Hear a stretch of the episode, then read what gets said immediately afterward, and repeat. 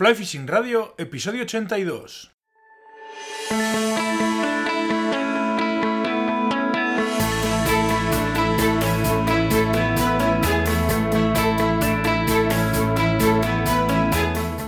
Bienvenidos a un nuevo episodio de Fly Fishing Radio, el primer podcast de pesca con mosca en español. Soy Miquel Coronado y durante la próxima media hora vamos a hablar de pesca con mosca. The Fly Center, especialistas en material y equipamiento de pesca con mosca, patrocina el programa de esta semana. Os quiero recordar que ya está abierto el plazo de inscripción para el primer Open Fly Center de pesca de truchas por parejas, que se celebrará perdón, los próximos 11 y 12 de mayo en el EDS de Arenas de San Pedro en Ávila. El precio de la inscripción es de 199 euros por pescador y el número de parejas participantes será de 20. Os dejo enlace a la página del evento en las notas del programa por si queréis ampliar la información.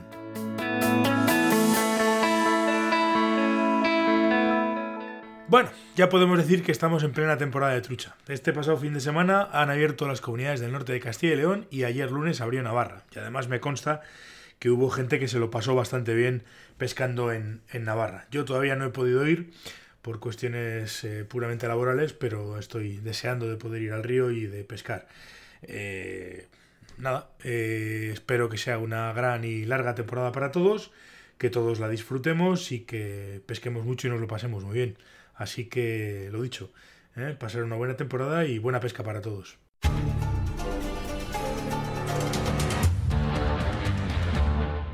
Click and Fish, la app con la que puedes organizar tus salidas de pesca, patrocina la entrevista de la semana.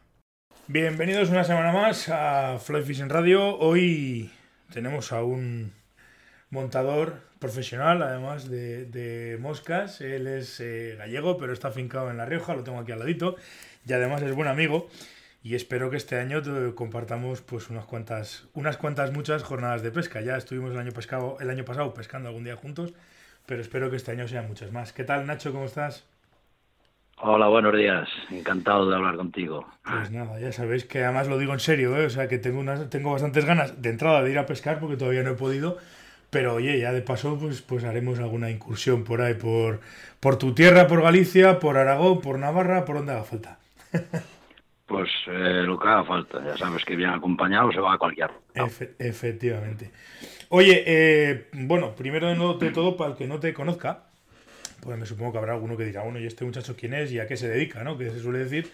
Decir que eso, que eres, eh, bueno, llevas, aunque llevas poco tiempo, pero ya, ya te has conseguido hacer un nombre y ya tienes cierto, cierto bagaje con el tema del montaje de, moscas a nivel profesional, como decimos, ¿no? Una, una, cosa ya un poco en serio, ya te has puesto en serio a montar y a vender y a vender moscas. Pues sí, así es. Eh, todo esto comenzó como un hobby, eh, montando moscas para mí, para algún amigo, y por de repente vi que, que había un huequito para, para meterse y hacerlo como una profesión. Y, y, en eso andamos, poquito a poco, pues teniendo unos clientes, alguna tienda, y, intentando sacar adelante esto.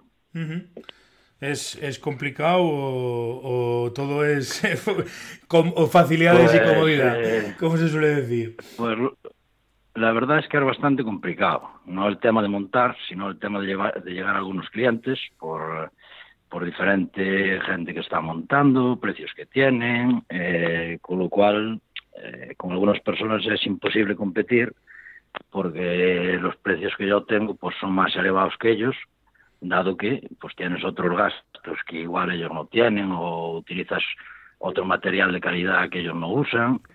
Pero bueno, eh, eso después va en base al cliente, tiene que elegir y, no se puede reprochar nada. Ah, no, está claro. Y además con el tema de las moscas que hay, hay hoy en día un montón de de opciones, de posibilidades y sobre todo, como has dicho, de materiales distintos y de, y de diferentes eh, tipos de, de cliente, ¿no? Pero bueno, al final, si tienes moscas, si, si las moscas que haces tú las haces con, con cariño y encima funcionan, pues, pues mejor que mejor, ¿no? Que suele decir.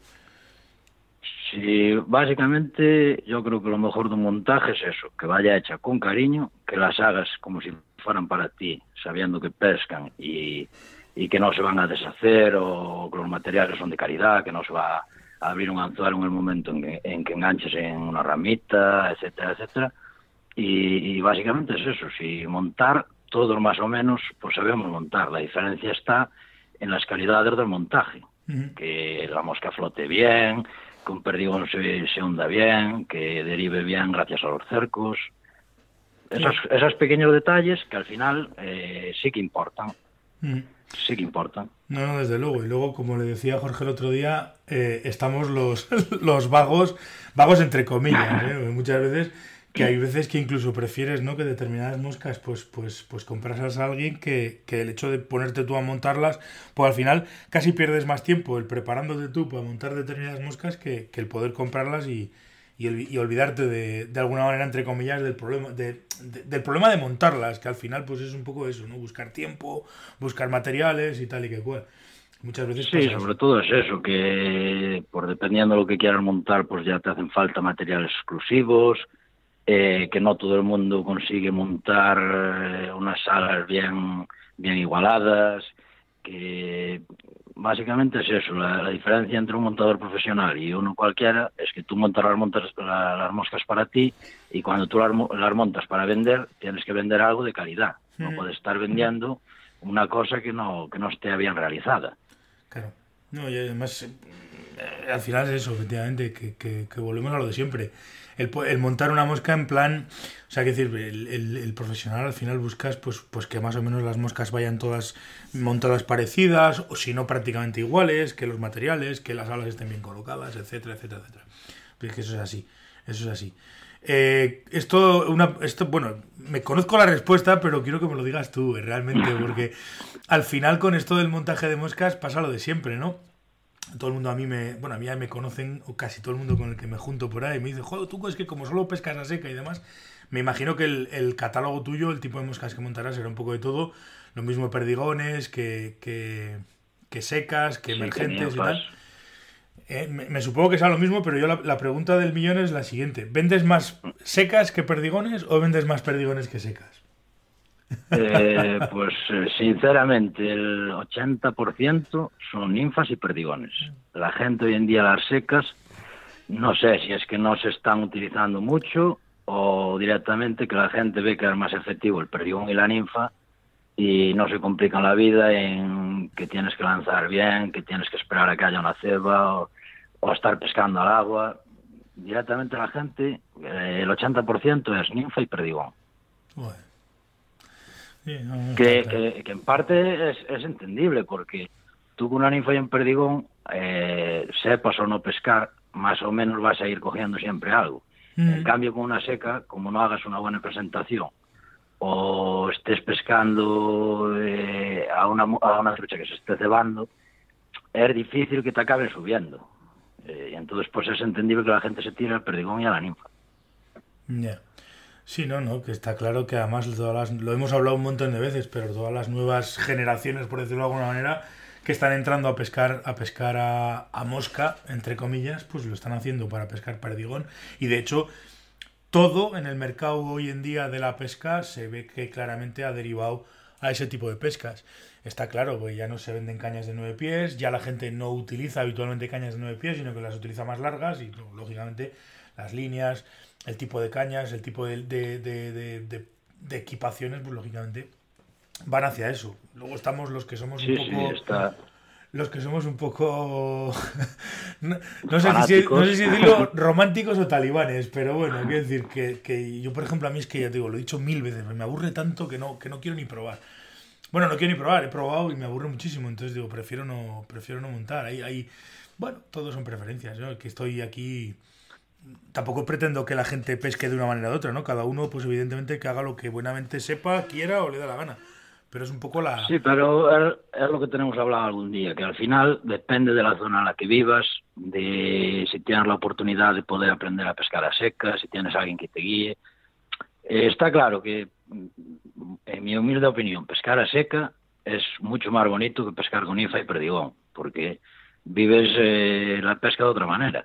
¿Qué pasa? Que no en todos los sitios se puede pescar a seca y no todo el mundo sabe o tiene la oportunidad de aprender. Uh -huh. Entonces, muchas veces eh, se cierra el mercado a eso porque es algo más, no más fácil, sino que eh, hay mucha más gente que te puede guiar, que te puede explicar, que puedes verlo en el río Y entonces, claro, se está enfocando todo de cara a eso. Además, eh, la competición, la mayoría está también enfocada hacia la ninfa y el perdigón. Sí, y claro, pues la gente se va guiando por lo que ve y, lo que haya.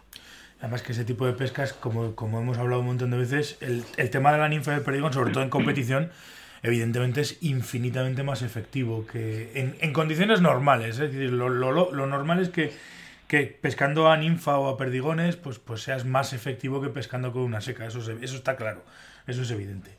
Y es lógico que, bueno, como bien dices, si hay gente, si tú entras de nuevo, caes ahora mismo en el mundo de la pesca y ves un poco lo que se está moviendo por ahí y demás, pues lo lógico es que empieces a pescar de esa manera. Porque el tema de la seca, evidentemente, la curva de aprendizaje, por decirlo de alguna manera, es, es, es más compleja, eso es verdad, eso es verdad.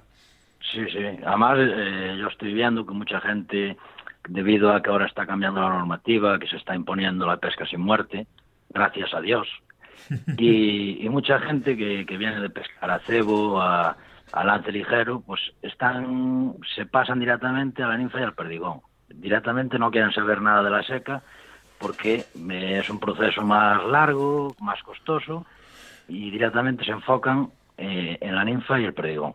Sí, eso también es verdad. Básicamente porque además es un tipo de pesca que ellos ya controlan y dominan, porque al final pescar al pescar a cebo al, al tiento y pescar con una ninfa prácticamente al tiento, no se me enfade nadie, pero bueno, más o menos el, la comparación podría ser algo parecido.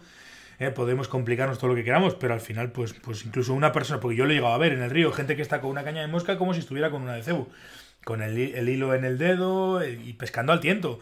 Y claro, no, no, ellos en, en, realidad no cambian de técnica, simplemente lo que hacen es adaptarse a las nuevas normativas, está claro, está clarísimo. Sí, sí, sí, así es.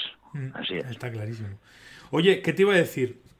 Volviendo un poco al tema de montajes y demás, bueno, aparte de perdigones, que ya bueno, tienen su, su tipo de montaje, son moscas que, para el que no lo sepa, que a esas alturas me imagino que lo sabrá todo el mundo, pero bueno, conviene si por si hay alguien que no lo conoce, no dejan de ser unas eh, moscas eh, eh, generalmente en tamaños pequeños, generalmente, pero con su cabeza dorada, barnizadas y demás para, para, para que ganen rápidamente el fondo, aún, aún con pesos pequeños, pero para que vayan rápidamente al fondo. Eh, eh, quitándose ese tipo de materiales, porque allí realmente pues, pues tiene que ser moscas que brillen y tal, igual. Y los materiales son muy típicos. En cuestión de montaje de, ninfas o de incluso de, secas, de emergentes, eh, ¿tienes alguna preferencia por algún tipo de material? ¿Sedas, rayones, dúbines, etcétera, etcétera? O, ¿O vas un poco a demanda de lo que te pida el cliente? Eh, se suele hacer pues a demanda de, lo que te pide el cliente, pero sobre todo a gusto personal eh, me gusta mucho por montar con sedas, unas buenas sedas, pues queda la mosca visualmente mucho más bonita que con una mosca montada en dubbing. y, y, los perdigones, eh, un perdigón bien montadito, que tenga una buena conicidad, con un buen barniz, que no blanquee, al final, pues eh, es unas moscas que entran a la vista, que, que, todas pescan, porque al final eh, prácticamente yo lo tengo comprobado, cualquier perdigón que montes con un mínimo brillo acaba pescando. Pero mm. bueno, dependiendo de la largura que le pongas de los cercos, de, del tipo de conicidad que le hagas o, o los brillos que le pongas, pues en unos momentos determinados sí que es mucho más efectiva que otra. Y eso hay que irlo buscando pues según cada zona, si, si es más sombría, si es más clara, cambiar pesos dependiendo de la corriente y, el agua que lleve. La verdad es que eh, la ninfa y el perdigón también tiene, tiene su cosa. no, para, para pescar, pesca cualquiera, pero después para pescar bien sí que ya hay que tener una, una mínima idea y, y, no, y sobre todo no ser vago, porque es una pesca que no es para vagos. Tienes que ir cambiando, ir moviéndote, ir buscando, eh, hacer nuevos montajes. Sí, sí, sí, no está claro. Está claro porque, porque y aparte de las condiciones de los ríos no son iguales. Entonces, claro, no es lo mismo pescar en un tipo de río que en otro. Pasa que la condición. Siempre, hace, hace años alguien me comentó, ¿no? Que la pesca ninfa, a fin de cuentas, no lo veo exactamente igual, pero, pero hablaban eso, ¿no? Que, el que pesca seca está pescando, por decirlo de alguna manera, en dos dimensiones. Tú lo que haces es lo estás viendo, pero el que pesca con ninfas o con perdigones está, está eh, añade una nueva eh, a, la, a, la, a, la, ecuación, por decirlo de alguna manera, añade una nueva variable, que es la profundidad, ¿no? Que al final tienes que andar buscando, eh, vas a pescar en 3D, en tres dimensiones realmente, porque, porque le buscas la profundidad. Tienes o aquel, lo que pasa que yo siempre lo he dicho, que esas pescas de fe en la que tú no ves lo que está pasando, no me terminan de gustar. Pero bueno, ya digo, como siempre, que son... son eh... ahí, es donde, donde entra la intuición de, de los años de, de, que tú tengas de río y saber dónde posiblemente pueden estar apostadas. Y bueno, es una pesca que también, pues... Eh, en su modalidad pues es bonita y, y, si, siempre puedes si quieres ir progresando ir aprendiendo hacer nuevos montajes. Al final todo todo tiene su, sus cosas. Uh sí no no que eso está claro. Es que al final ese tipo de, de pescas lo vamos a repetir. Al final es todo es todo lo mismo. Todo exactamente lo mismo eh, y está bien ¿no? y, y es interesante desde luego. Pero bueno lo de siempre. Yo tampoco quiero seguir ahondando en lo mismo, porque bueno, todo el mundo ya, el que me escucha ya me conoce hace tiempo y ya sabe, y ya sabe que de qué pie cogeo, ¿no? Yo soy, sí, siempre sí. he sido pescador de secas y siempre he sido pescador. Además, generalmente me suelen gustar, así como tú decías, las moscas de, de seda. Yo no suelo ser muy amigo de ese tipo de, de montajes. Prefiero montajes de, de dubin porque me da más, no sé, me da más sensación de, de no sé, de, me gusta más, me han gustado de siempre más, como últimamente me estoy tirando más a pescar con emergentes antes que con secas propiamente dichas. La otra vez hablaba con, en el último programa hablábamos con Carlos de que el tema de las secas al final, uh -huh. lo que nosotros hacemos pasar por una seca y lo que la trucha entiende por una seca probablemente sean cosas completamente distintas, ¿no? Pero, y muchas veces te das cuenta de eso, que estás pescando realmente con emergentes o con imitaciones que hacen, imitan lo que podría ser una emergencia, más que, más que una seca. Y esas moscas funcionan, siempre han funcionado bien y prácticamente en todos los sitios. Sí, sí, sí. Una, una mosca bien montada emergente es raro que falle. Por eso te digo. Sí que veo además en tu página de Facebook, que luego pondré por si alguno quiere contactar contigo en, en Facebook y demás, para, pues no sé, por pedirte moscas o lo que sea, sí que veo que tienes un montón de, de montajes, por lo menos los que a mí me interesan, ¿eh? que son los de los de secas, emergentes, tricópteros y demás, casi todos con postes de, colores vivos, rosas, amarillos, blancos, se, va, se van imponiendo ese tipo de, de colores. Yo hace tiempo que, que estoy encantado de, este, de estos montajes de, de, postes en colores, porque nos vamos haciendo mayores, vamos perdiendo vista y estas moscas se ven estupendamente. no, y, y adem además que, que, da rabia cuando estás pescando, que según posas la mosca, si es en un sitio sombrío, que tenga un poquito de corriente o tal, esos primeros metros que pierdes de, de, deriva que no la ves realmente, es una pena que pierdas capturas precisamente por no ver la mosca. Cuando yo tengo comprobado que un poste no influye prácticamente nunca, nunca. Mm. Es muy raro que influya en que, en que realmente lo vean y, y, se extrañen de él, porque hay que pensar que cuando pescamos con, con, con perdigones, eh, lo que llama realmente es la luminosidad que le da eh, los reflejos y los brillos. Entonces, en una mosca seca, eh, yo monto tricópteros con un tinsel eh, brillante y, y, son la mar de efectivos. No sé ah. por qué después a veces nos asustamos, no, es que lleva un poste de color y eso ya no pesca. Sí que pesca. ¿Por qué va a dejar de pescar? ¿no? Deja de pescar que lleva un poste. Yo lo de los postes también es algo que lo tengo muy comprobado porque además, quiero decir, si tú estás pescando, estás montando un, un parachute eh, una mosca en paracaídas y le pones un poste de un color relativamente vivo, o vivo, me da igual el tipo de, de poste que le vayas a poner, yo suelo utilizar mucho el rosa, el rosa flúor, por ejemplo, y era lo que me decía la gente, ya, pero es que este poste, digo, pero si la trucha no lo ve, si es que realmente tú miras la mosca desde abajo y el, y el color no del poste ves. no lo vas a ver, o si lo ves, no influye para nada, ¿no? A mí yo tengo mis manías con el tema de los parachutes, me gusta hacerlas. A, a, además, pienso una cosa, que mucha gente está montando moscas con alas eh, de CDC en colores vivos. Sí, y, y, resulta que las alas no afectan y en cambio en poste sí que afectan. No, a, a veces somos nosotros mismos los que los que nos metemos esas, esas ideas en la cabeza. No, no, desde luego, totalmente de acuerdo. Por eso te digo que yo, yo aparte que por, por manía mía soy, soy muy, me gusta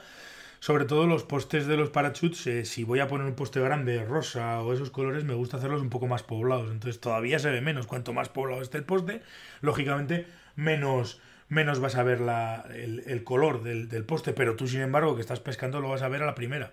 Y eso que hay ríos claro. en Pirineos Y eso que hay ríos en Pirineos que depende cómo pegue el sol y depende cómo la orientación que tenga, ya le puedes poner un poste con una baliza de señalizadora que, que, no lo ves ni de coña. Hay ríos que se ven. Ahí, ahí, juega, ahí juega, juega mucho los colores, es lo que decías tú antes. Dependiendo del color que le pongas de poste, se va a ver mejor o peor de, dependiendo de las condiciones de, del día, de la claridad que haya. Uh -huh. sí, tú, no, por no, ejemplo, que- al oscurecer, si pones un poste blanco, lo vas a ver mucho mejor un poste rosa o naranja. En cambio, en condiciones de mucha luz, se va a ver mucho mejor un poste de, de color rosa o amarillo que un poste blanco. Ahí Sí. es cuando juegan diferentes colores, eh, las tonalidades según la claridad del día. Ya, sí, no está claro. Por eso no se montan todos en color rosa o todos en color amarillo, Mm. sino que haces el mismo montaje con diferentes colores de poste para, según la situación eh, que se vea, poner un color o otro y así ver bien las derivas. Oye, cambiando un poquito de tema y hablando más que de moscas, de lo que es pesca en sí mismo, tengo entendido que estos días andas por, por Galicia también, que es tu tierra. Sí, que yo soy de aquí, de Orense, de Galicia. Exactamente, además no, que nadie lo diría, ¿eh? por el acento, pero bueno. sí, sí me suelen decir que soy de la zona de sur. Sí, ya me imagino, ya me imagino. Que digo que estaréis ya, habréis empezado ahí a pescar ya la temporada, ¿qué tal está yendo el Miño y todo aquello, toda aquella zona? Pues la verdad es que yo he notado bastante diferencia con otros años de capturas. Eh, sí que se coge, se cogen truchas, pero ha bajado muchísimo la cantidad. No sé a qué se debe o qué es lo que ha pasado realmente, si es que, como dicen, baja el agua muy fría, eh, que lleva muy poco caudal o lo que sea, pero sí que ha bajado, ha descendido el número de capturas muchísimo muchísimo. Y después eh, tenemos la problemática de, de las zonas que se están imponiendo a, a pesca sin muerte, que algunas de ellas de un día para otro han desaparecido los peces. No sé cuál puede ser la explicación, o si la hay realmente la explicación, pero creo que tenemos una transición de, dos o tres años aquí en Galicia que va a ser bastante dura. Sí, porque bueno, es lo de siempre. Al final estamos en lo de siempre. Cuando la gente se piensa que, que lo que hay en el río es suyo, pues cuando le tocan el tema, pues, pues salta, ¿no?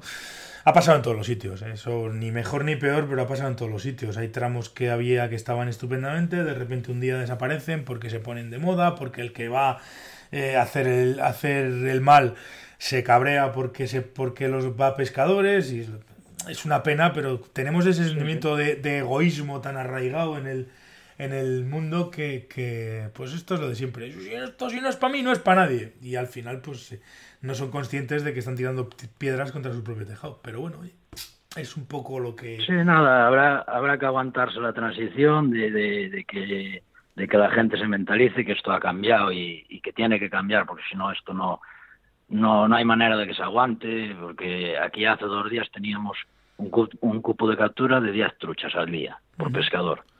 Eso es una barbaridad, es, es que... Y, y el problema es que eh, la gente que sabía pescar sí que las cogía. Y claro, quitar todos los días 10 ejemplares cada pescador, al final de año, eso es una auténtica burrada lo que se quita. Pero yo la... Eh, te- No, dime, dime. dime, dime, Miquel. No, no, dime, di.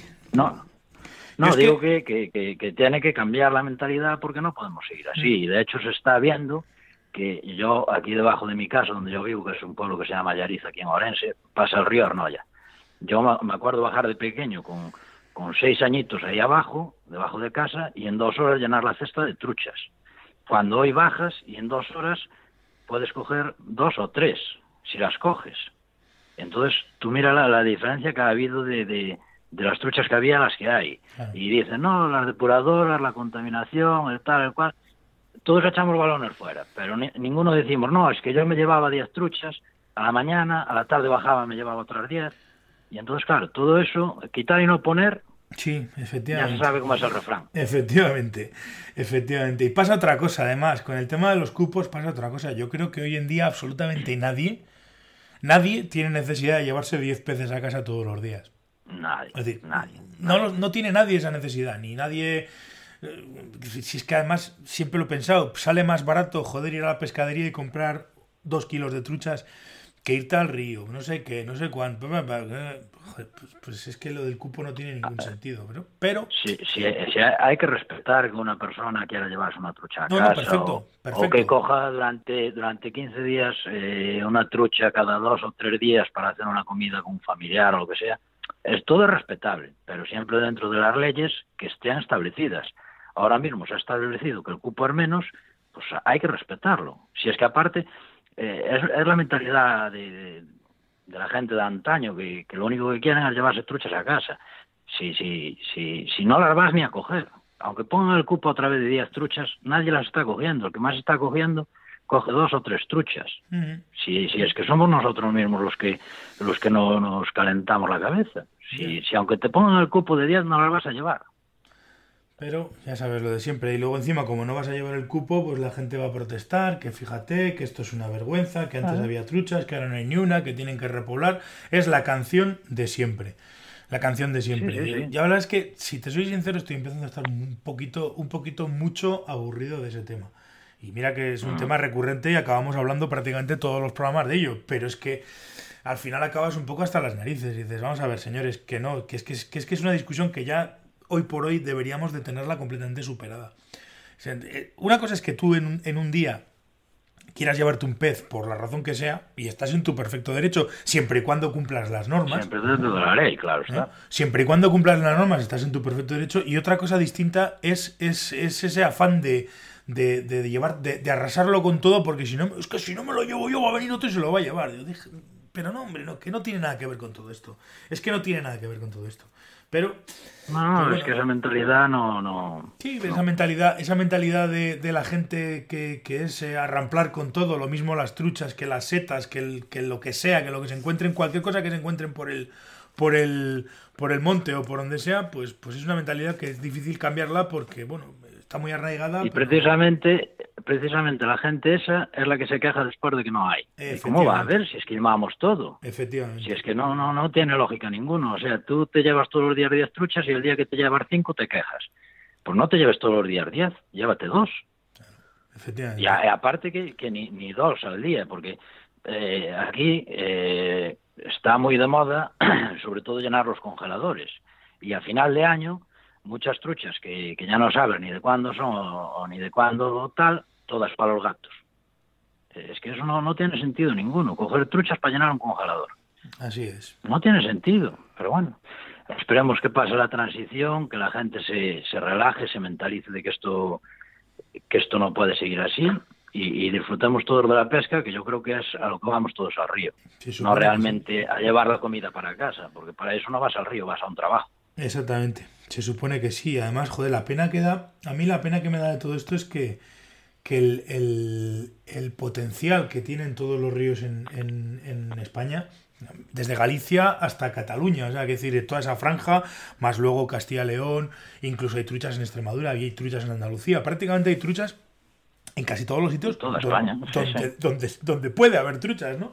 Y entonces ves el potencial que tienen todos los ríos y que tienen todas las zonas y, da una pena tremenda el hecho de que, de que la gente no les no quiera eh, o sea, se quieran llevar los peces porque sí, no, no, es que esto...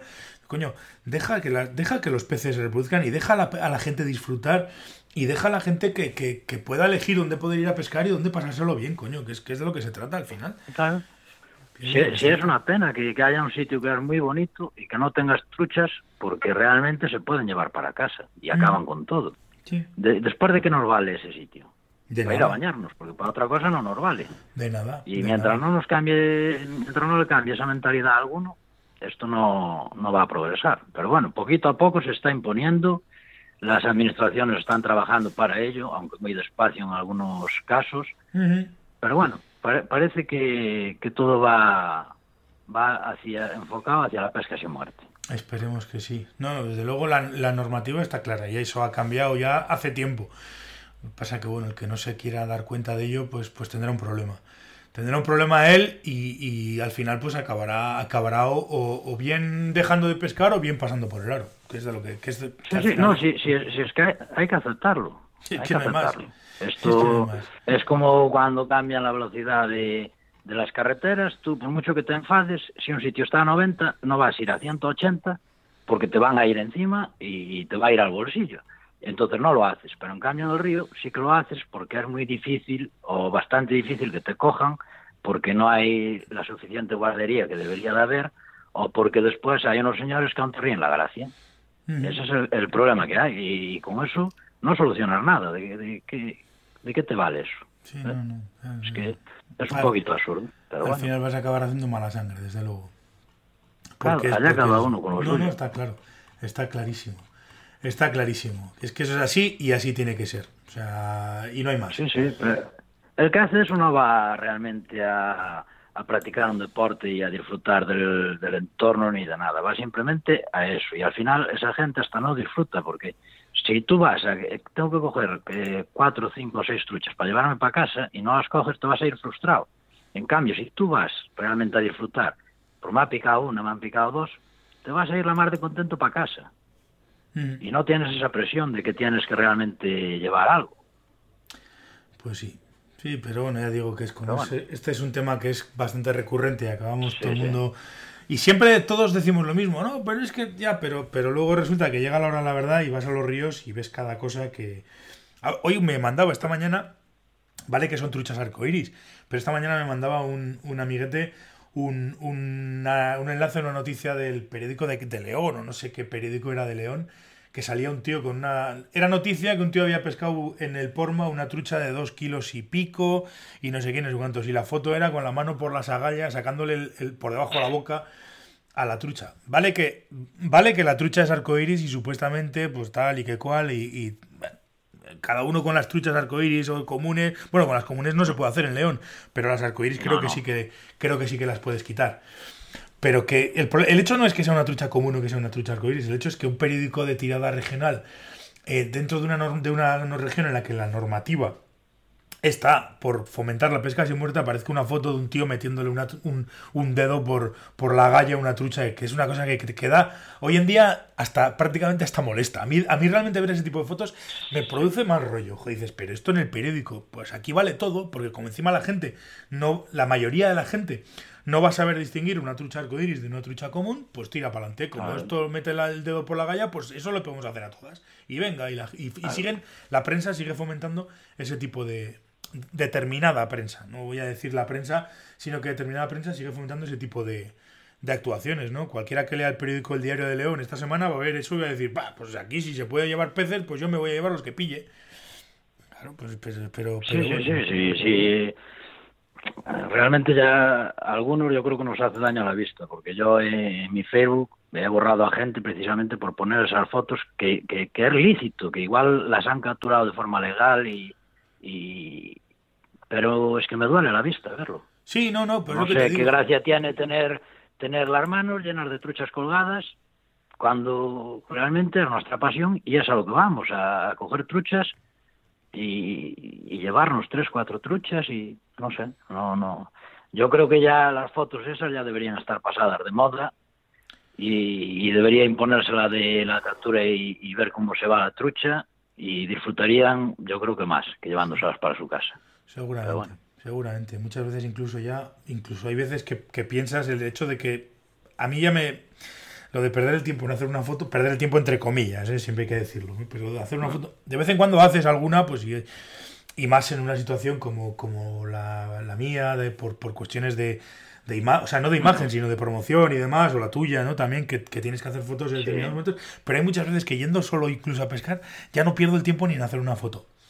Porque dices... No, si es, que, si es que no merece la pena, ¿para qué? Con que tú sepas lo que has hecho y lo hayas disfrutado, ¿para qué? Si el recuerdo te va a quedar en la cabeza. Claro, te digo que otra cosa es que vayas con, pues yo qué sé, con intención de, de buscar una foto promocional o algo así, que bueno, que lo pero también lo haces de una manera muy, muy, porque hay, hay, hay, estudios y de hecho se sabe ¿no? que el, el, el, principal problema que tiene la pesca sin muerte en cuanto a cuestión de mortandad precisamente de peces es, es generalmente por una mala, una mala manipulación.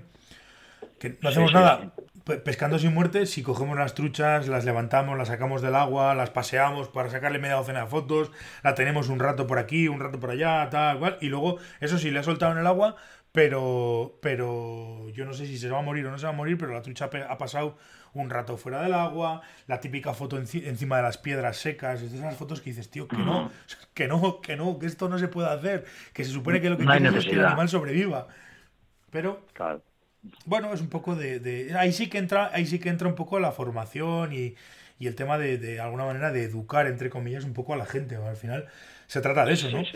Pues el buscar... Yo, yo creo que que mismo cuando se quitan las licencias, eh, que en muchos sitios no se respeta que debería de hacerse el curso, eh, sería una cosa muy importante enseñar a la gente a manipular las truchas, a cómo, cómo devolverlas, cómo oxigenarlas, porque no es lo mismo coger una trucha eh, a principio de la temporada, que, que el caudal va, lleva agua, va oxigenado, que devolverla en pleno mes de agosto. Como esa trucha no la recuperes un poquito y la hayas tenido un poco fuera del agua, esa trucha se va a ir tocada. Y muchas de ellas, al final, estamos pescando sin muerte y, estamos haciendo mucho daño, que no, no, somos conscientes ni nadie lo hace a propósito cuando devuelve una trucha, pero sí que se está haciendo. Sí, sí, totalmente de acuerdo y eso debería ser importante.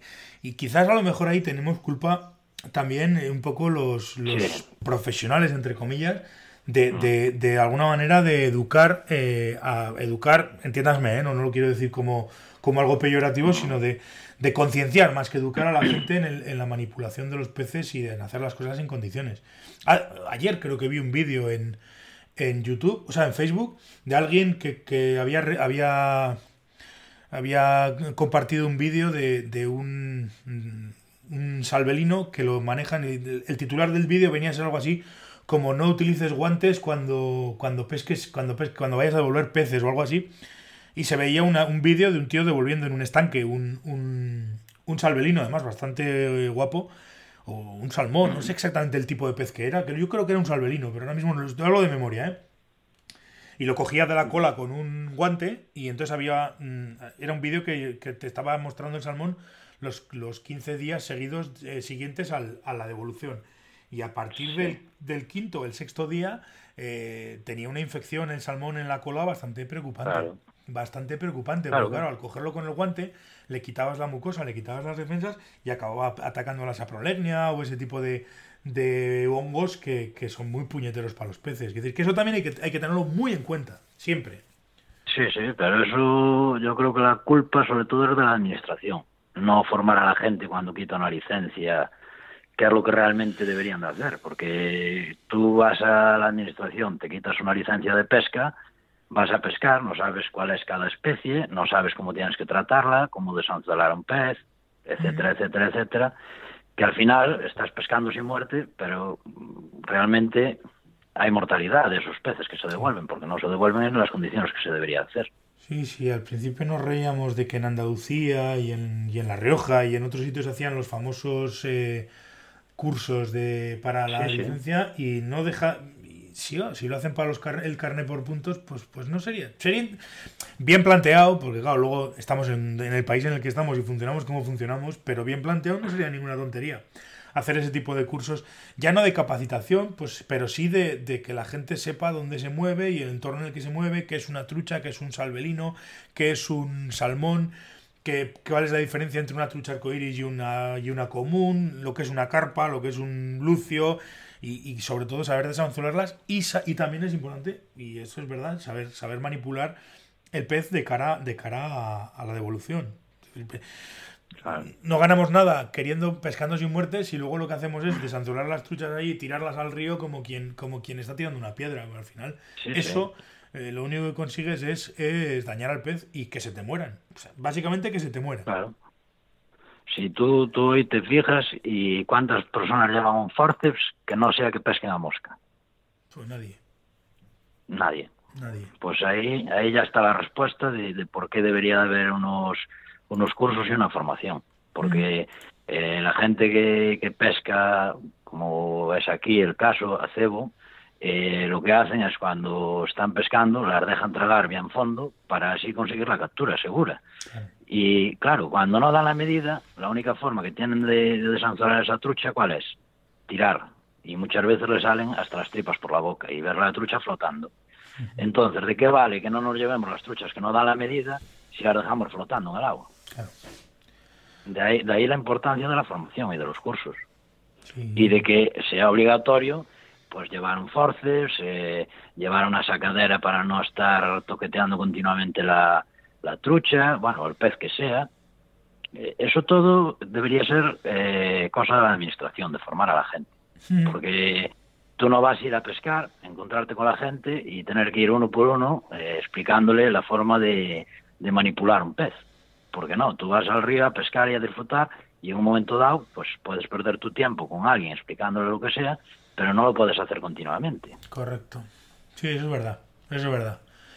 Eso es verdad y además sí que las sí que las, las administraciones, por lo menos en el caso de Navarra, creo, eh, sí que, fíjate que por un lado son avanzadísimos y por otro lado estamos como estamos. Pero bueno, las contradicciones de Navarra. Eh, tienen planteado, además es, es, curioso porque Navarra, por ejemplo, está mm, en la normativa lo viene claramente, que es obligatorio el uso de, de una sacadera sin nudos y tal y que cual. Es decir, lo dice claramente, si vas a pescar sin muerte es obligatorio llevar un determinado tipo de, de, sacadera. De las que no tienen nudos, de las que son sin muerte, por decirlo de alguna manera. Y, está, estábamos clarísimo, lo pone clarísimo en las normas. Yo, yo considero que debería ser eso más importante que llevar unas suelas con bota de goma. Que lo único que hacemos es jugarnos el físico y que realmente, eh, sí, eh, servirá para que nos extienda las plagas o lo que sea, pero igual hacer más daño manipulando mal, un pez que llevando una suela de fieltro. Yo considero que, que, las normativas hay algunas cosas que no tienen sentido. Pero bueno, eso. Bueno, el tema de las suelas. Eso lo sabrán los biólogos, etcétera, etcétera, etcétera. El tema de las suelas, ellos te lo argumentan con el tema de, de la propagación del, del, del moco de roca y todas esas cosas, pero realmente bueno, ahí habría, habría mucho que hablar. Porque con el tema de las olas de fieltro y las olas de goma habría muchísimo que hablar. Muchísimo que hablar. Porque... Realmente es jugarse el físico y con ola de goma. Pero no solamente, es, lo único que veo. no solamente es jugarse el físico, es que tampoco está demostrado que sea más eficaz para evitar la propagación del moco de roca eh, el, la goma que el fieltro. Es decir, que ahí, ahí hay cierta, bastante controversia. Eh, bueno, oye, yo, mira, yo no tengo ni puñetera idea. yo, yo es un tema que no me dedico a él y al final, pues. Lo único que tenemos idea es de que se patina. Es joder, que, si se patina. Te metes unas hostias como, como castillos. Yo, el año pasado, en Navarra obligatorio uso de goma y en, y en Aragón obligatorio uso de goma. Yo ya no tengo suelas, botas con suela de fieltro. Vas a pescar a cualquier otro sitio y la gente te mira como diciendo, pero estás loco tú. O, Bueno, y me, y me he gastado, el año pasado me gasté una fortuna en clavos. O sea, que porque vas perdiéndolos sí, sí. con una alegría que no veas. Te vi, te, vi cuando estuvimos en Batallana, calla, según saliste, le, pusiste los clavos al entrar al agua y saliste sin la mitad de ellos. te digo que... Eh, eso, eso es para pensárselo porque al precio que están los clavos no sale muy rentable en cada jornada tener que poner unos clavos. Ya te digo, pero es que encima luego, es que encima luego el problema es ese, que, que no, que no hay, que, que no tienes, no, no, tienes seguridad. No tienes ninguna seguridad. En, en, determinados ríos es, es, es, es, jugarte el físico. Yo, yo no me quiero imaginar, pensándolo ahora fríamente, por ejemplo, en ríos como el Narcea, en Asturias, que ya con una suela de fieltro con clavos las pasas putas, pues imagino que unas, unas, unas suelas de goma tiene que ser aquello, vamos, una pista de patinaje. Claro, claro, y, después lo único que vamos a hacer es eh, al final andar todos por los suelos, uno con una muñeca mal, otro con un pie mal, pero bueno, cumpliremos la normativa, que es de lo que se trata. Igual que exigimos que se cumplan otras, tendremos que cumplir esa. Sí, no, no, desde luego, pero es lo que te digo. Es, que es lo que te digo, que el tema de las suelas de filtro o de, o de goma es que tampoco está del todo demostrado. Bueno, a ver, tampoco está del todo demostrado. Esto es como todo. Hay estudios que dicen que, pero también hay estudios que dicen que. Entonces al final no, sabes un poco a qué, a qué atenerte, ¿no? Es, es, un poco la, la, historia. Pero bueno, sí, no, pero son cosas que, que bien, que vale, oye, que dicen, oye, mira, no podéis utilizar solas de filtro. Pues vale, pues no se utilizan solas de filtro, pero las cosas hay que tenerlas claras. Y lo que no se puede andar es con, con, con experimentos. Eso, vamos, eso también te lo digo. Eso también te lo digo, porque al final. no, porque si vas a río a disfrutar y te vienes para casa eh, mal, pues al final eh, una de dos, o dejar de ir al río o habrá que estudiar bien esa normativa, porque habrá que buscar otra solución, que no sea, ala, eh, todos con suela de goma y, y ya está, no. Primero busca una solución que sea justa para todos y que la gente no se vaya jugando el físico y después impone la norma.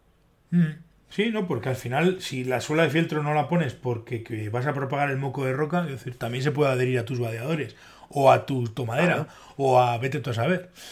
Entonces, pues. Pues lo que hay. O sea, es lo, que, lo que pasa es que es complicado, es una historia que ahí entran en juego un montón de cosas. Y le vas a preguntar desde luego a los de las tiendas, aquí en Navarra, hay, hay gente que, bueno, no, no, dicen nada, pero si les preguntas, pues, pues, pues te dicen eso, ¿no? Joder, yo tengo aquí un almacén lleno de, de, botas y ahora no las puedo vender y no sé qué y no sé cuántos. Bueno, si claro. me pasó el año pasado, creo que ya lo he comentado. Creo que ya lo he comentado, me pasó el año pasado en Aragón. Fuimos a, con un cliente que había roto unas botas y que quería comprarse unas botas nuevas a una tienda de pesca en, en, en Huesca, en, el, la provincia de Huesca, en, no me acuerdo del pueblo, tenía nada, caza y pesca y tal. Y fue a preguntarle a pedirle unas botas y el tío le sacó las botas y yo le comenté al de la tienda, le digo, oye, por cierto, eh, no tienes eh, botas con suelas de fieltro, o sea, con suelas de goma, porque en Aragón está prohibido el fieltro. Y me miraba el de la tienda como diciendo, pero ¿qué me estás contando? Digo, sí, sí, que este año han prohibido, tenía han prohibido las suelas de fieltro en las tiendas en la, en la en Aragón y tú no puedes, bueno, a ver, pues, claro que las puedes vender, pero el que te las compre no las puede usar, ¿eh? Y el tío me miraba como, "Pues, ¿pero qué me estás contando? Si eso nadie me ha dicho a mí nada. Digo, ya, bueno, pues se supone que tienes que, que atenderlo tú. Pero la realidad es esa, que no se pueden usar suelas de, de fieltro en Aragón. No lo sabían ni los de las tiendas. Sí, pero eso es tan fácil como que la administración, sabiendo de qué son los negocios, manda una circular. También. Tampoco es. Creo que, na- que nadie. A mí mañana, por ejemplo, me dicen no se puede utilizar tal hilo y si a mí no me lo notifican, yo no sé que ese hilo no se puede utilizar. Porque el boca a boca funciona, pero eh, si te guías de todo lo que cada uno contamos, mal andamos por la vida. Porque cada uno te va a contar la versión y a su manera. Sí, sí, Entonces, sí. eh, no sé, yo creo que es tan fácil como una circular a, a, las tiendas o, o a las personas que tienen una licencia. Cuando te quitan la licencia, te dan el papelito conforme esto ha cambiado, esto se ha modificado y se, y se acabó. Y ya todos estamos al día para que después no haya problemas de es que yo no sabía o es que yo no, no hay nada. Está claro, eso está clarísimo, clarísimo, clarísimo, pero volvemos un poco, ya te digo, que al final, eh, hombre, el caso es que la, la administración también tenga que ser siempre la que nos esté, digamos, eh, tutelando, pues, pues no sé yo hasta qué punto. pues, se supone que si tú estás interesado en pescar en Aragón o si estás interesado en pescar Sí, en Navarra, deberías de informarte. deberías de ser tú quien, quien, quien compruebe y quien revise la normativa y demás, ¿no? Porque luego además... Sí, esto- pero bueno, también pienso una cosa, Miguel. Tú, igual que yo, tienes la licencia de varias comunidades autónomas y estudiarse la, la, la normativa de cada comunidad, cuidado, ¿eh? porque eh, en todas es diferente.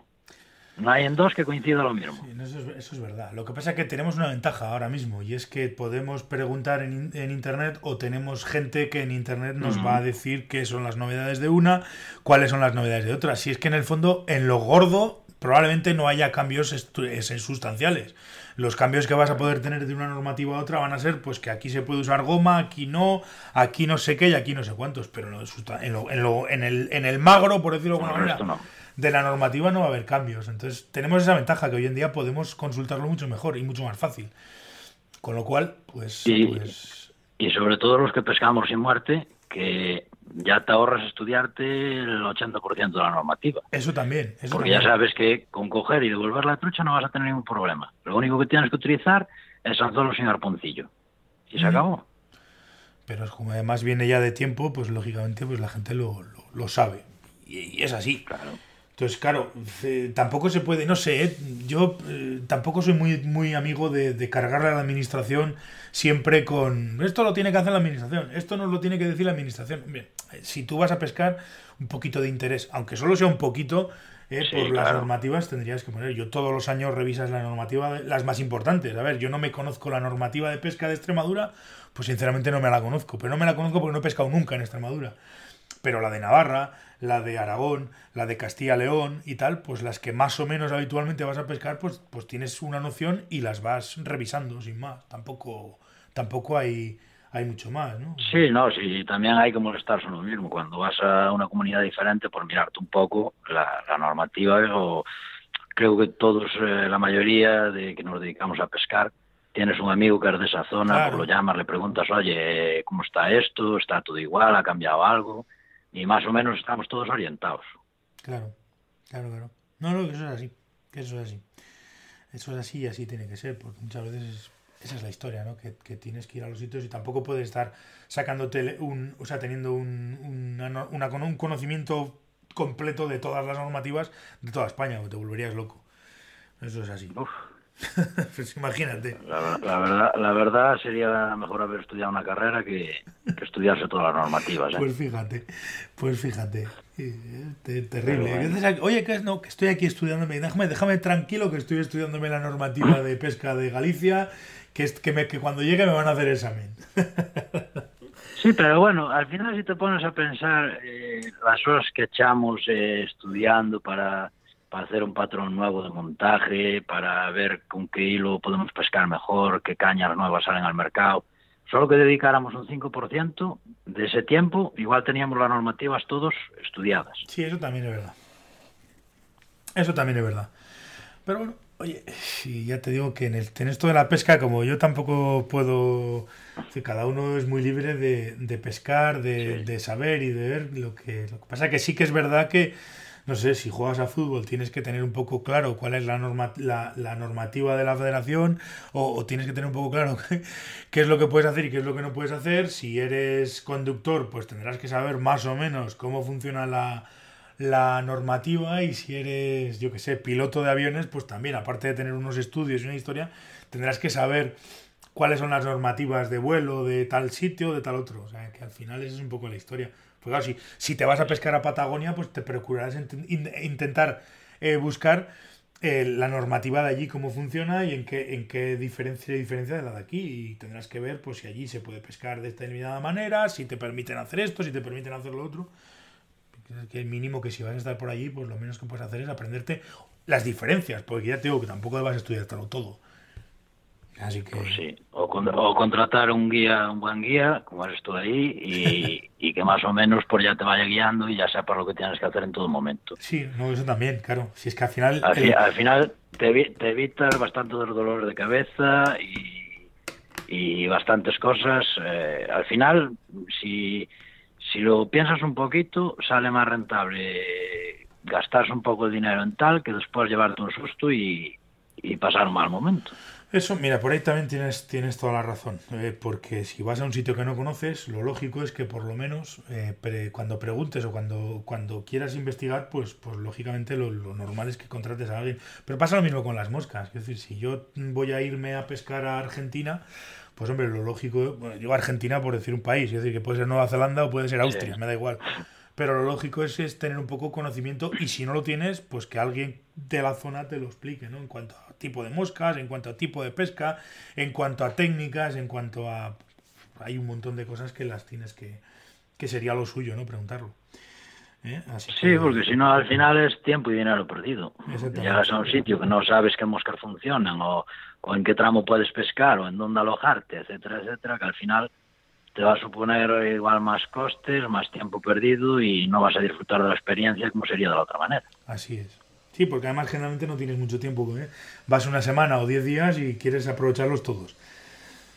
Claro. Así que, oye, pues eh, vamos a ir por, por terminando porque bueno, llevamos ya un rato largo aquí a- charlando de, de cosas. ¿Qué te iba a decir? Lo primero de todo, antes de nada, cuando por si alguien quiere contactar contigo o por si alguien quiere pues, pues que, le, que le enseñes a moscas o que le mandes o que le digas, ¿dónde te podemos encontrar? Eh, en- Pues eh, tengo el Facebook mío propio, que es eh, Pescamosca Vila. Después tengo la página en Facebook eh, en donde suelo colgar los montajes eh, que voy haciendo, que es eh, Moscas, Ninfas y Perdigones Vila. Y después tenemos Instagram, que es Pescamosca Vila. Ajá. Y ahí pues voy poniendo montajes, eh, fotos, cosillas.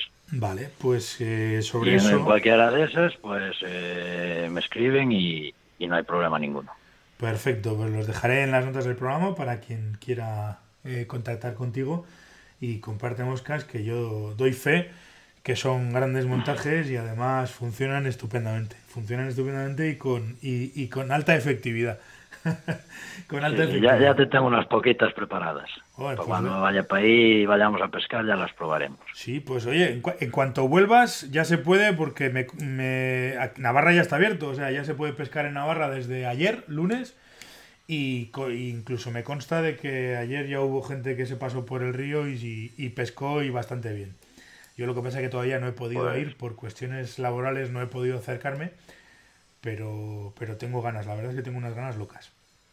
Así que en cuanto nada, vuelvas por aquí, En, en unas semanas por ahí estaré y iremos a pescar y, y montaremos y haremos lo que haga falta. Lo que haga falta. En cuanto vuelvas por aquí estaremos por el río y demás. Y como hemos de seguir estando en contacto, pues ya, ya iremos hablando. ¿Eh? Así que Sí, hombre, nada, ya lo sabes. te agradezco un montón el, el rato que nos hemos estado aquí hablando. Y lo dicho, hombre. que el que quiera contactar contigo lo haga a través de Facebook o a través de Instagram. Y, y nada, eh, lo dicho, vuelto, vuelvo a repetir, estaremos en contacto. Y muchas gracias por, por atenderme.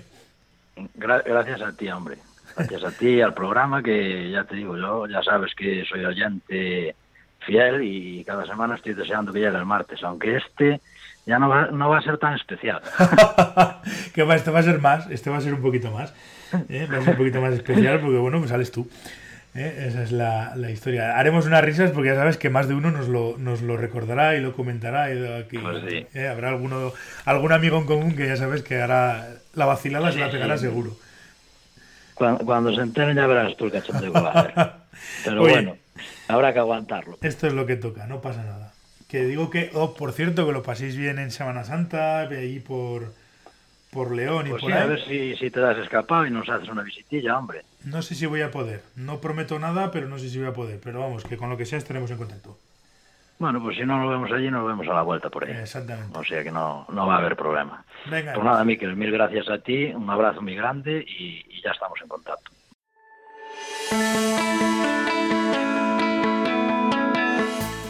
Y una semana más hemos llegado al final del programa. Muchísimas gracias a todos por estar al otro lado. Como os digo siempre, os agradezco un montón vuestras valoraciones, me gustas, feedback en todas las plataformas en las que está disponible este podcast. Podéis dejar vuestros comentarios sobre el episodio en las notas del programa. Si queréis poneros en contacto conmigo, hacedlo a través de flyfishingradio.com barra contacto. Y si os apetece que tratemos algún tema en concreto, tenéis que proponerlo en flyfishingradio.com barra temas. Eh, nos volvemos a escuchar aquí en Fly Fishing Radio el próximo martes. Eh, hasta entonces, portaos bien y sed buenos.